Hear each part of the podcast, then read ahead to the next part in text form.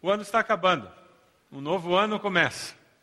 Você tem que começar a fazer planos, sonhar, os sonhos de Deus. Quais são os sonhos de Deus para você? Se você puder abrir a revista IBB que você recebeu na chegada, abra na página central, por gentileza. Ali você encontra na pastoral algumas dicas, são sete áreas da sua vida, tem algumas perguntas que podem levar você a refletir e decidir quais são os dois alvos que você pode colocar em cada uma dessas áreas: área física, mental, emocional, relacional, vocacional, financeira e área espiritual. Gaste algum tempo, amanhã, durante essa semana, no seu período devocional, pedindo a Deus que Ele coloque uma ou duas metas em cada uma dessas áreas. E durante esse ano, esteja investindo oração, investindo esforço, para que você possa crescer e fazer com que 2013 seja um ano em que você olhe para trás e diga: eu consegui crescer, eu consegui me tornar uma pessoa melhor. Você consiga crescer em todas as áreas da sua vida. Durante esse final de ano, nós estamos refletindo no livro de Salmos, no mês de janeiro. As mensagens serão baseadas em Salmos durante todo o mês de janeiro. Eu queria convidar você a abrir no Salmo 1. Nós, nesse último domingo pela manhã, nós começamos a pregar essa mensagem no Salmo 1 e falamos sobre o primeiro versículo deste salmo, onde nós encontramos o salmista falando sobre os três estágios no afastamento de Deus. Alguém lembra quais são os três estágios no afastamento de Deus? São três verbos. O que, como é que acontece o afastamento de Deus? Você aceita, participa e você adota.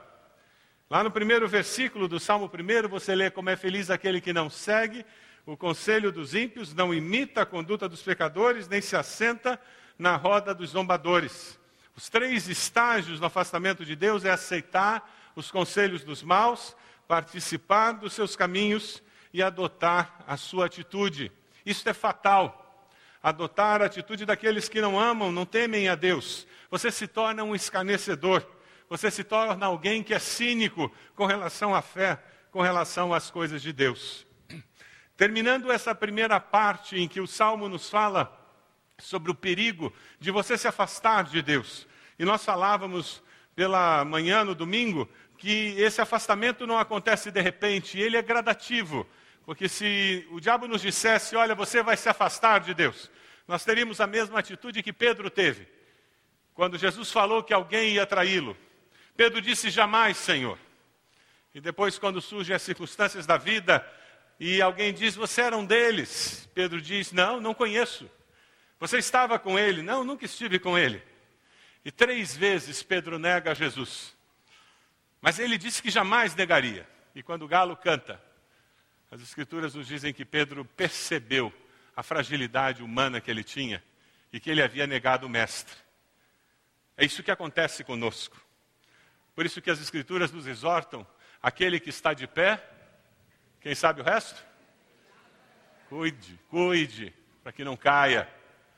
O processo de afastamento é gradativo. Primeiro você aceita os conselhos dos maus, daqueles que não amam e não temem a Deus. Depois você aceitou os conselhos, você começa a participar da vida, dos hábitos, dos costumes, dos lugares onde eles vão. E você participa e já começa a achar que é normal. É nesse segundo estágio que você começa a fazer aquela pergunta: mas o que, que tem? Você começa a fazer aquela afirmação, mas é radicalismo. Mas assim também é demais, porque você já aceitou o conselho daqueles que não amem, amam e não temem a Deus. E o terceiro estágio do afastamento é quando você adota a atitude deles. Agora não é mais o conselho de uma outra pessoa, mas agora aquele conselho se tornou um valor seu.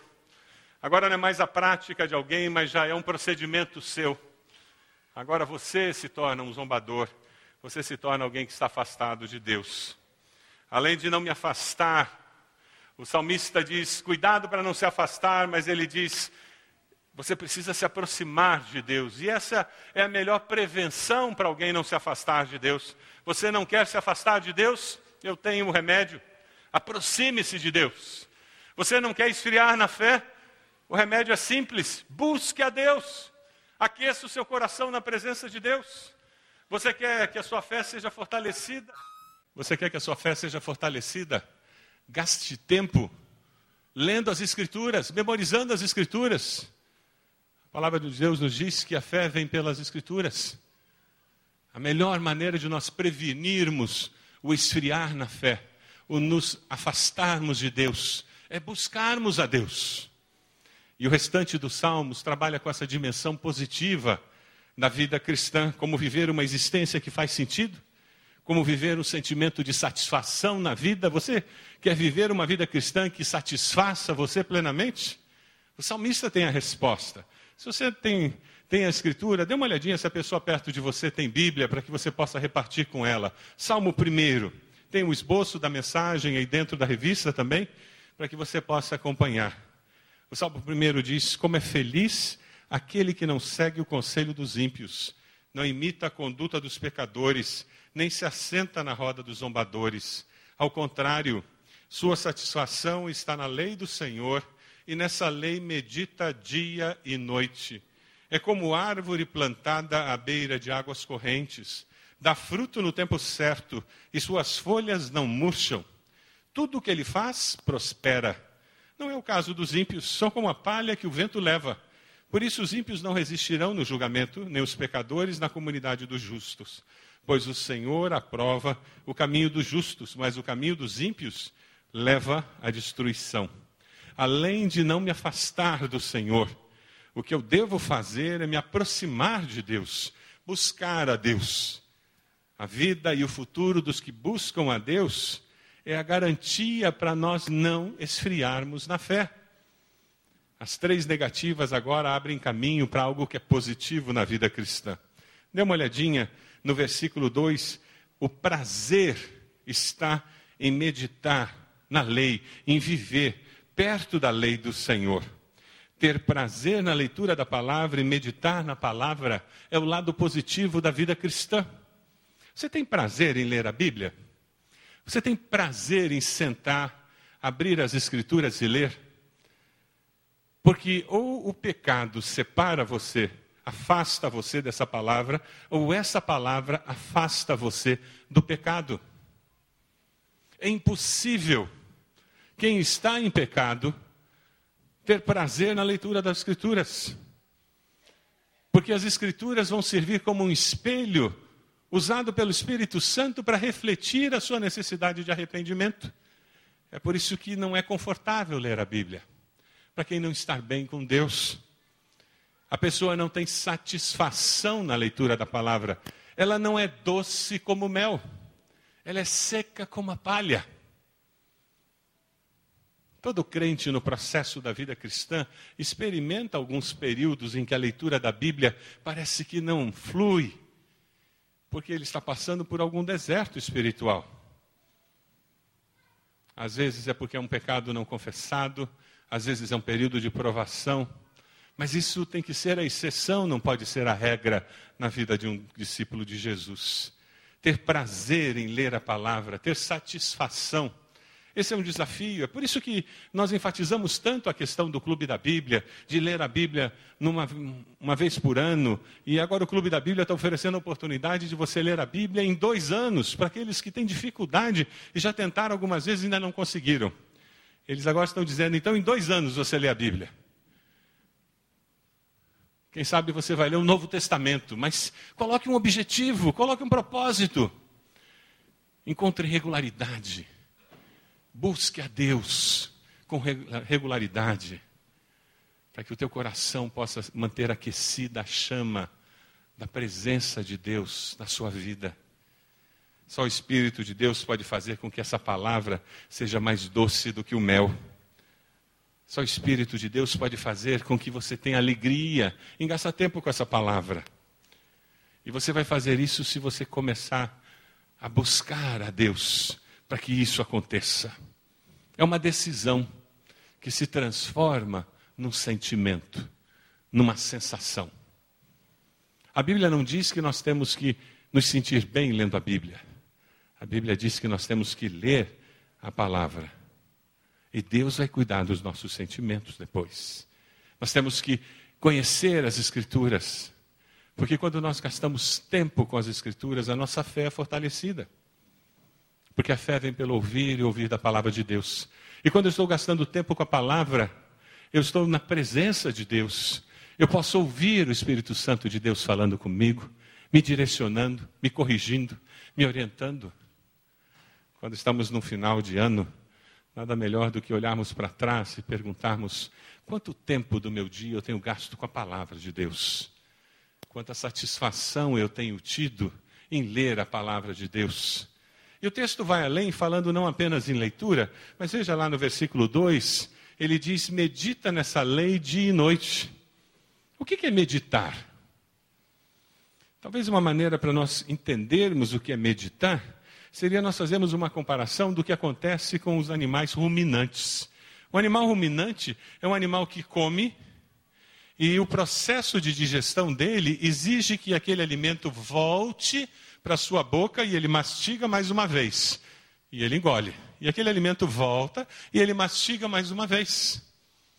Esse é o processo de digestão. A meditação é eu ler a palavra e eu leio de novo. E eu penso de novo naquela palavra. Eu não sei se você tem o hábito no seu período devocional de ter um caderno onde você anota o que você leu no texto e o que você entendeu do texto. Se você não tem esse hábito, comece a usar isso durante esse novo ano. Eu atualmente faço isso no meu computador. Eu tenho um documento hoje no computador para cada mês. E eu leio o texto e eu escrevo aquele texto com as minhas palavras. E dessa maneira eu estou forçando a minha mente a absorver o sentido daquele texto. E às vezes eu fico com o texto mais de um dia, porque eu estou ruminando naquele texto. E Deus está falando comigo naquele texto. A leitura que eu faço da Bíblia num ano, eu estou fazendo, mas às vezes tem um texto que Deus quer falar mais para mim. E eu volto para aquele texto. Meditar na palavra é ruminar naquela palavra, é repensar, escrever com as suas palavras. Quem sabe você vai precisar perguntar a alguém: o que, como é que você entende esse texto? Quem sabe na sua célula você vai perguntar para a turma da célula: eu li esse texto, me chamou a atenção, como é que vocês entendem esse texto? Como é que vocês têm praticado esse texto? Surpreenda-se pela maneira como Deus tem usado aquele texto para falar e para tocar na vida de tantos irmãos, e a sua percepção daquela mensagem bíblica vai ser enriquecida. É interessante porque a palavra de Deus nos fala sobre o valor da meditação. E quem tem prazer, quem tem alegria em ler a palavra, tem alegria em refletir no significado dessa palavra. Nenhum homem pode meditar sem agir mas nenhum homem deve agir sem meditar. As nossas ações devem ser encharcadas de valores bíblicos, de princípios bíblicos. A meditação tem a capacidade de dar norte para as nossas decisões, de encharcar as nossas decisões com valores eternos. A maioria dos problemas que nós trazemos sobre nós, seja profissionalmente, seja na, na, nossa vida familiar, seja na nossa vida eclesiástica, são princípios não bíblicos que nós aplicamos nos relacionamentos, na nossa vida profissional e colhemos os problemas. Porque a nossa mente não está encharcada dos princípios bíblicos. São princípios pagãos que nós trouxemos da nossa família de origem ou da nossa sociedade ou simplesmente por impulso nós agimos como todo mundo age, e por falta de meditar na palavra, de ruminar nessa palavra, de encharcar nossa mente com essa palavra, nós perdemos a bênção que Deus tem para nós. Você tem deixado Deus trabalhar com a palavra na sua vida? Você quer prevenir o afastamento, o esfriamento espiritual? Pegue essa palavra em 2003 transforme em autoridade, em prioridade na sua existência. Eu conheço gente que transformou isso como uma norma de vida. Sem leitura bíblica não tem café. A maneira da pessoa se disciplinar para acordar mais cedo. Mas de alguma forma nós temos que nos disciplinar. Nós temos que corrigir a nós mesmos porque é existencial nos alimentarmos da palavra de Deus. Você tem seguido algum guia devocional para ajudá-lo a ser mais fiel na leitura da palavra? Você tem registrado em algum lugar os dias que você fez sua leitura devocional e que você não fez? Começando a registrar num caderno as suas leituras devocionais, prepare-se para o susto. Você provavelmente vai descobrir que tem mais dias que você não faz do que você imagina. A importância de intencionalmente nós nos ajudarmos a manter viva a chama dentro de nós. Mantermos a porta aberta para que o Espírito tenha liberdade para trabalhar em nossos corações. Sabe por quê? Quando fazemos isso, veja o versículo 3. Essas pessoas que fazem isso são como árvores plantadas à beira de águas correntes. Elas dão fruto no tempo certo, futuro seguro. A imagem é atraente, é linda. Fruto na estação própria, é uma árvore saudável, é uma árvore que tem uma fonte segura para transformar aquela água em vida, vida produtiva. As folhas não murcham, não interessa o que esteja acontecendo ao redor, as folhas não murcham, não interessa a aprovação que apareça na sua vida, a saúde espiritual lhe dará sobrevivência sobre qualquer provação ou dificuldade que vier na sua direção nos próximos anos de vida que Deus lhe der. Tudo que ele faz prospera, tem a bênção de Deus em tudo que ele faz. É interessante porque essa é a nossa grande aspiração, não é mesmo? E o Salmo 1 nos mostra o caminho para chegarmos onde nós queremos chegar. Sermos pessoas bem-sucedidas, que tudo que a gente faça seja abençoado por Deus, dê certo. A gente tenha a impressão e a certeza até de que tem bênção de Deus nisso, porque o resultado é abençoado. Como você consegue fazer isso? Meditando e tendo prazer na palavra de Deus. É interessante porque é isso que a gente vê na mídia, né? Não sei se vocês já viram, mas tem uma propaganda do Correios muito legal, muito interessante. Pedi o pastor Renato para colocar para nós essa propaganda do Correio. Talvez você já tenha visto. Para que viver 100 anos? Viva ainda mais. Não peça um dia de folga. Tire as férias dos seus sonhos. Sente falta de ler mais? Queira mais. Escreva um livro. Conte sua história. Não se contente em andar na esteira. Viva a sensação de completar sua primeira maratona. Não se contente de passar na prova. Busque a sua melhor nota Tenha menos namoros virtuais. Viva o amor na vida real. Que só mandar um torpedo? Se você pode mandar flores, café da manhã, um sapato, uma cara à metade, um anel, um pirulito, um urso de pelúcia, um CD de forró, uma boia, um par de meias ou um vale passeio de balão. Em 2013, vá mais longe e chegue mais perto dos seus sonhos. Correios, soluções que aproximam. Vá mais longe. Aonde é o mais longe para você? Com Deus é possível. O grande desafio daquele que confia em Deus é conseguir sonhar os sonhos de Deus para ele. Se você coloca a meditação, a palavra de Deus, como prioridade na sua vida, você começa a ver a vida do ponto de vista de Deus. Fica mais fácil sonhar os sonhos de Deus. E os sonhos de Deus sempre são maiores do que os nossos sempre são mais incríveis do que os nossos, porque Deus é incrível. Eles sempre são mais desafiadores do que os desafios que nós pensamos ser desafios, porque Deus é infinitamente maior do que nós. Mas o interessante é porque quando eu vejo do ponto de vista de Deus, eu não vejo apenas os desafios e as possibilidades, eu vejo a capacidade de Deus. Eu vejo que Deus não tem limites, que Deus é o Deus dos impossíveis. Eu vejo que com Deus tudo é possível. Vamos ler juntos o texto de Josué, que nos lembra dessa realidade? Fale sempre, vamos ler juntos? Fale sempre do que está escrito no livro da lei. Estude esse livro, dia e noite, e se esforce para viver de acordo com tudo o que está escrito nele. Se fizer isso, tudo lhe correrá bem e você terá sucesso. Lembre da minha ordem. Seja forte e corajoso.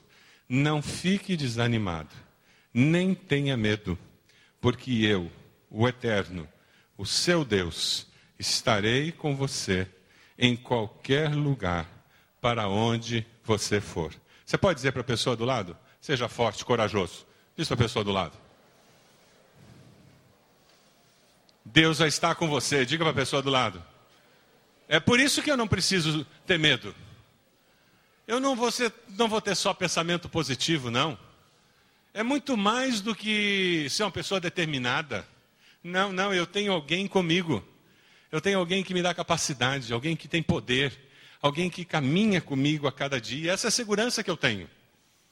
Quem caminha com Deus vive dessa forma. Já o caminho do ímpio, daquele que se afasta de Deus, daquele que escolhe zombar de Deus, nos versículos 4 e 5 é um caminho muito triste. É um caminho muito triste. Dê uma olhada nos versículos 4 e 5. O mesmo não acontece com os maus. Eles são como a palha que o vento leva. A imagem é impressionantemente frágil. Você já viu palha voando? Alguém já viu tirarem a palha do arroz? Ela voa com muita facilidade. O ímpio ele não permanece. Porque não é tão importante o que o homem pensa ou faz, mas sim quem ele é.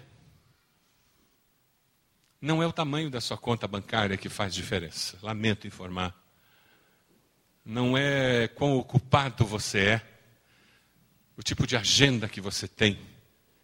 O que faz diferença é quem você é. Porque é quem você é que determina os relacionamentos verdadeiros e significativos que você tem. Porque quem você é é que faz diferença nessa vida. Dinheiro não compra amor. Dinheiro só paga enfermeiro, médico, compra remédio, paga conta de hospital.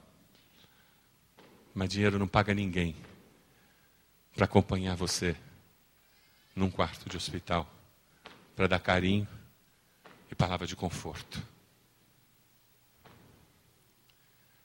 Dinheiro compra casa bonita, compra carro, compra roupa. Mas dinheiro não compra um lar. Dinheiro não compra uma família. Dinheiro não compra um pai, uma mãe, dinheiro não compra filhos. É quem nós somos que produz esse tipo de relacionamento. Por isso que as escrituras focam em nós crescermos em quem nós somos. O resto é complemento. Quando as escrituras nos desafiam a buscarmos a Deus, a crescermos como discípulos. O que as Escrituras estão nos desafiando é nós aprendermos a sermos indivíduos que amam e temem a Deus. E dessa maneira nós podemos praticar os princípios eternos de Deus. E aí sim nós seremos pessoas segundo o coração de Deus, independente de termos ou não termos. Não existe virtude em ser pobre ou ser rico. Não existe virtude em ter muitos cursos ou não ter cursos. Existe virtude em nós sermos a imagem de Cristo Jesus, sermos discípulos fiéis. Esses que são levados como palha, eles têm um destino horrível no julgamento final. Isaías 2, de 10 a 21, nos fala sobre esse julgamento Versículo 21 diz: Quando o Eterno aparecer, os moradores da terra ficarão apavorados. Eles, estes, fugirão para as cavernas e se meterão nas fendas das rochas, a fim de escaparem da ira de Deus, da glória majestosa do Deus eterno. A Bíblia é muito clara quando diz que haverá sim um julgamento final. Todos nós estaremos lá. Todos nós estaremos lá. Todos nós prestaremos contas a Deus. A Bíblia é muito clara, dizendo que só serão salvos aqueles que foram lavados pelo sangue de Jesus. Quando nós falamos de nós sermos envolvidos pelo conselho dos maus no domingo cedo, e a palavra maus, lá no Velho Testamento, é uma palavra de pessoas que têm uma conduta que é condenável, mas que não são necessariamente pessoas desonestas. Eu falava sobre a dificuldade que nós temos às vezes, porque nós temos excelentes amigos. Pessoas que são religiosas até. Ou às vezes pessoas que não creem em Deus, mas que são muito boas. E às vezes, porque nós aceitamos os conselhos dessas pessoas e temos tanta afeição por elas, nós temos dificuldade de enxergá-las como pessoas que não amam e não temem a Deus. Uma pergunta que pode nos ajudar a discernir se essas são pessoas que amam ou temem a Deus é simples, é só perguntar: essa pessoa confessa Jesus como Salvador, único e suficiente Salvador? Essa pessoa confessa que existe vida eterna e essa vida eterna é conquistada só por Jesus e por Jesus apenas? Porque se ela não confessa isso, a Bíblia diz que o destino dela é morte eterna. Você consegue enxergar isso? Se você não consegue enxergar isso, provavelmente você está envolvido com alguém de tal forma que você perdeu a capacidade de perceber que tem que pregar o Evangelho para essa pessoa. Você perdeu a capacidade de ser testemunha e ajudar essa pessoa a encontrar salvação em Cristo Jesus você se transforma no que a Bíblia chama de pedra de tropeço na vida dessa pessoa. Antigamente existia um, um hábito nas igrejas evangélicas de chamar algumas pessoas de amigo do evangelho. Os crentes velhos lembram disso. Era muito comum dizer que fulano era amigo do evangelho. Isso era uma pedra de tropeço na vida da pessoa. Porque daí a pessoa achava que ia entrar no céu por amizade. Ninguém entra no céu por amizade. É só pelo sangue de Jesus derramado na cruz do Calvário. E é só por arrependimento pessoal. A Bíblia é muito clara. Quando nós lemos esse salmo, fica muito claro que existem dois caminhos. O justo continuará a existir, porque ele existe na mente de Deus. O injusto desaparecerá, porque ele não é reconhecido por Deus. Esse salmo apresenta um contraste muito forte entre quem busca a Deus e quem não busca a Deus. É muito claro. A minha pergunta para você, nesse final de ano e começo de novo ano, você pertence a que grupo? Você está entre os que buscam a Deus? Ou você está entre aqueles que esfriaram na fé? Quem sabe você nunca buscou a Deus de verdade? Quem sabe você se decepcionou com a igreja? Com crente, com pastor. Quem sabe ao longo da vida o seu coração se tornou um coração de pedra. Eu queria convidá-lo a dinamitar esse coração. Deixe que o dinamite de Deus, o Espírito Santo, despedace esse seu coração de pedra e coloque um coração de carne que seja sensível à voz de Deus. O versículo 6 do Salmo nos diz: Pois o Deus eterno dirige e abençoa a vida daqueles que lhe obedecem. Porém, o fim dos maus são a desgraça e a morte. O Deus eterno dirige e abençoa a vida daqueles que lhe obedecem. Futuro seguro é para quem busca a Deus. Você decide buscar a Deus. 2013 ser o ano da busca. Esse é o seu grande tema. Esse 2013 eu vou buscar a Deus como eu nunca busquei na minha vida. Eu vou conhecer as Escrituras como eu nunca conheci. Eu quero dobrar meus joelhos em casa como eu nunca dobrei, com a intensidade como eu nunca fiz. Mesmo que eu esteja buscando a Deus, eu quero que 2013 seja ainda melhor. Ou quem sabe faz tempo que eu não dobro o joelho, pastor. Eu já nem me lembro qual foi a última vez que eu dobrei meus joelhos clamando e buscando a Deus. Mas eu quero um ano de comunhão com Deus. Eu quero um ano de reflexão na presença de Deus, de comunhão com Deus. Você decide hoje começar o ano com Deus. Você vai pedir a Deus que Ele quebre esse coração de pedra e coloque um coração de carne, para você poder chorar na presença de Deus, você poder se mover na presença de Deus. Futuro seguro é para quem volta para Deus, quem se arrepende dos seus pecados, quem volta a alimentar-se da palavra de Deus e da comunhão com o povo de Deus. Quem está presente nos cultos, está presente nos ministérios, numa célula, quem convive com o povo de Deus, aprende com o povo de Deus e abençoa o povo de Deus. A fé cristã é uma fé comunitária, não é uma fé individual. É uma fé vivida em comunidade. Ela não é vivida pela internet. Ela não é vivida com livros. Ela não é vivida com teoria. Ela é vivida em relacionamentos. É por isso que tem atritos, porque nós somos diferentes. É por isso que tem embates, porque nós somos diferentes. É por isso que a gente cresce, porque nós somos diferentes. É por isso que nós somos desafiados a conviver, porque nessa convivência o Espírito de Deus nos faz crescer como pessoas, como filhos do próprio Deus. Quem sabe hoje à noite você tem que voltar para o povo de Deus, para conviver com o povo de Deus, porque futuro seguro é só na presença do Senhor. Eu queria convidá-lo a colocar-se de joelhos agora.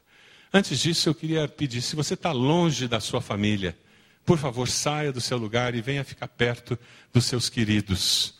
Então, se você está longe de pai e mãe, saia de onde você está, venha ficar perto dos seus queridos e logo depois nós vamos nos ajoelhar. Isso vai facilitar na hora que acontecer. Venha ficar perto dos seus queridos. Isso. E vamos nos colocar de joelhos. À luz do que você ouviu, à luz da mensagem que Deus nos entregou nessa noite. 2013, um futuro seguro na presença do Senhor um futuro seguro com o Senhor.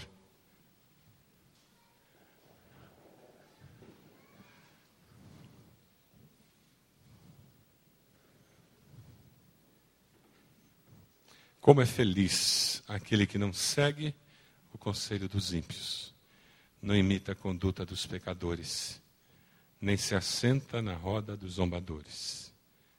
Ao contrário, sua satisfação está na lei do Senhor. E nessa lei medita de dia e noite. É como uma árvore plantada à beira de águas correntes. Dá fruto no tempo certo e suas folhas não murcham. Tudo o que ele faz prospera. Não é o caso dos ímpios. São como palha que o vento leva.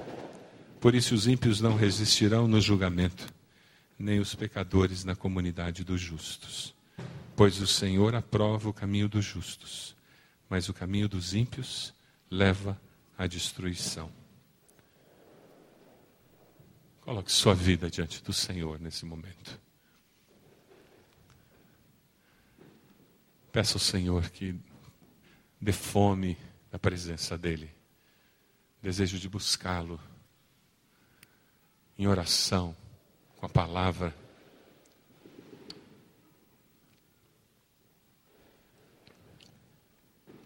Tem algum pecado a ser confessado antes da virada do ano? Coloque isso diante do Senhor.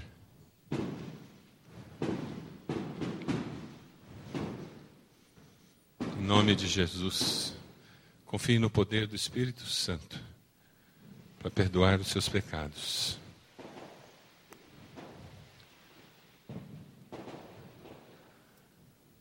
Coloque sua vida diante do Senhor.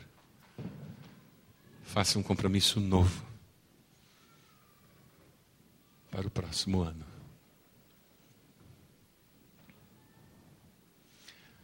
Ore pelos seus familiares agora. Coloque o nome de cada um deles diante do Senhor.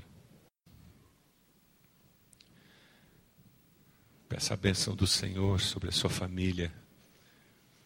Graça, misericórdia Peça prosperidade nos projetos, nos sonhos. Bendito Deus e Pai, nós somos teus filhos e estamos de joelhos, porque reconhecemos que o Senhor é o nosso Deus. Nós reconhecemos a necessidade que nós temos do Senhor. Nós reconhecemos a tua bondade, a tua misericórdia que se renova a cada manhã. Reconhecemos a tua grandeza, o teu poder que tem se manifestado em tantas situações da nossa vida, Senhor. E nós vemos nisso o teu amor revelado por nós, em tantas situações, ó Deus. Louvado seja o teu nome por isso.